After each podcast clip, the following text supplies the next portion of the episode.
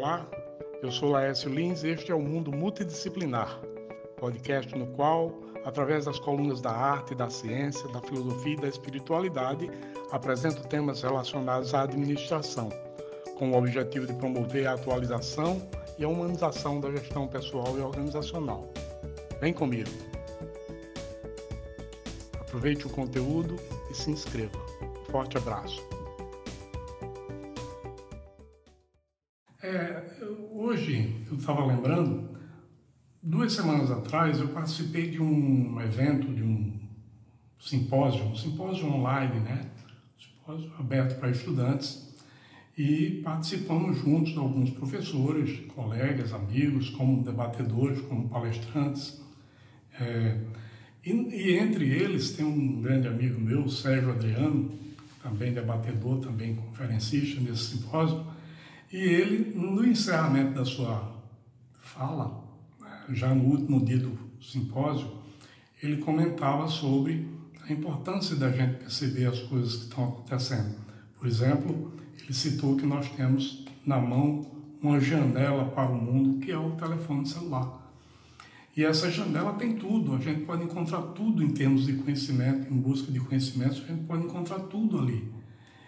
E esse, esse pensamento do Sérgio, quando ele expôs tudo aquilo ali a respeito do telefone celular, de como nós estamos usando, como nós estamos usando o nosso tempo e tudo mais, me fez pensar exatamente sobre isso que eu estou falando aqui agora. Né? Me fez lembrar de três livros, onde os três livros abordam temas sobre o tempo, sobre a utilização do tempo e como a gente utiliza os recursos que a gente tem na nossa vida.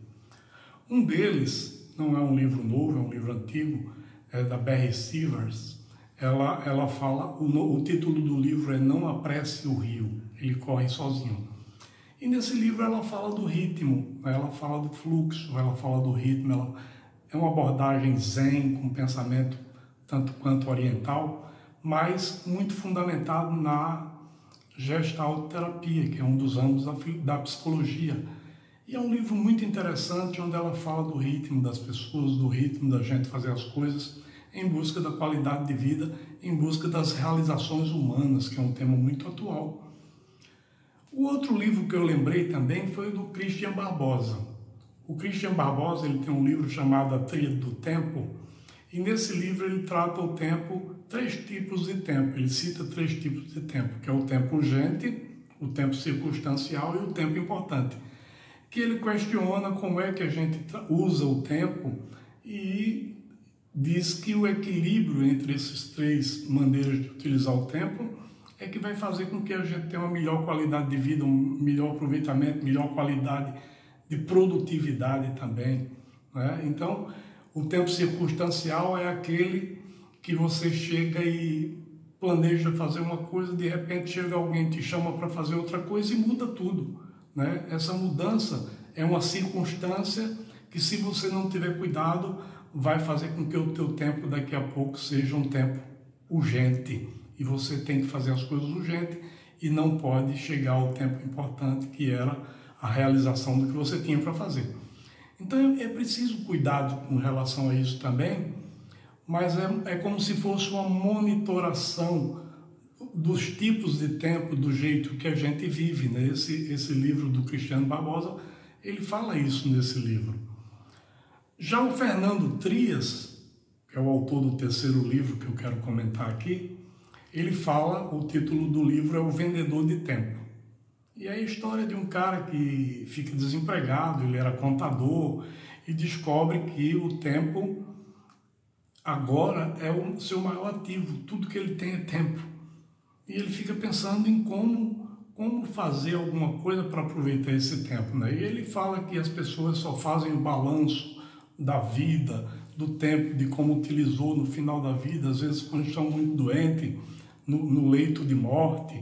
E por que não fazer esses balanços de tempo, de como está usando o tempo, de vez em quando, né? Pelo menos uma vez por ano, ele como contador sabe que as empresas no universo organizacional faz um balanço pelo menos uma vez por ano e faz toda essa esse levantamento de como aproveitou o tempo, aproveitou os ativos, as coisas, os recursos. O tempo é um recurso muito importante. Tempo é vida. Então ele faz esse balanço e ele diz: olha, o maior ativo que eu tenho é tempo. Será que eu posso vender tempo? E ele começa a ter ideias para engarrafar tempo e para vender tempos em garrafinhas. Aí a pessoa que compra o tempo é meu, vou usar na hora que eu quiser. E de repente está no trabalho e quer usar o tempo para fazer alguma coisa e ninguém pode dizer que ele não pode usar porque ele comprou aquele tempo. E eu não vou contar toda a história, mas é uma história muito interessante que com essa nova conotação de tempo sendo vendido como um produto, ele começa a causar é, problemas para a política, problemas na economia, e a coisa toma um vulto muito grande e tal. Então, veja, gente, as três maneiras de pensar no tempo aqui. A Barry Stevens vem com aquele tempo zen, com aquele tempo de você fazer o que tem que fazer e viver o momento. O Cristiano Barbosa vem com a ideia de tipos de tempo e como equilibrar isso. E o Fernando Trias levanta o tempo como um produto, como uma coisa que você tem que, você pode vender esse tempo. E pode mesmo, quando a gente trabalha com uma empresa, nós estamos vendendo nosso tempo. Juntando tudo isso com a conversa do meu amigo, o Sérgio Adriano, o professor Sérgio Adriano, né? Juntando tudo isso, a gente cai numa grande reflexão. O que é que nós estamos fazendo com o nosso tempo? Quando nós olhamos para a janelinha do celular, que é o mundo, a janela do mundo em nossas mãos, o que é que a gente está vendo por essa janela? Será que a gente está aproveitando o tempo que a gente tem para ver coisas que realmente são interessantes para a gente e que vai fazer a gente crescer. Naquela janela está todo tipo de conhecimento. Na janelinha do celular, do telefone celular, está todos os conhecimentos. A gente pode buscar e aprender o que a gente quiser. Isso é muito mais importante do que ficar pensando e quando a pandemia passar, como é que vai ser? Como é que eu vou estar? O que é que eu vou fazer? Não. Vamos aproveitar o tempo agora.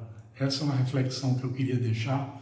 Agradeço aí a vocês mais uma vez por me ouvirem até aqui e fico muito feliz por poder trazer esses insights de vez em quando, né? sugerindo livros, sugerindo ideias, sugerindo pensamentos, sugerindo reflexões e aproveitando também as reflexões propostas pelos meus amigos. Isso foi muito bom eu estou muito feliz hoje por isso. Pois é, vou ficando por aqui. Se você gostou desse conteúdo, por favor, se inscreva no nosso mundo multidisciplinar. Eu sou Laércio Lins eu estou no Instagram como laércio.lins. Aproveite o dia, um forte abraço.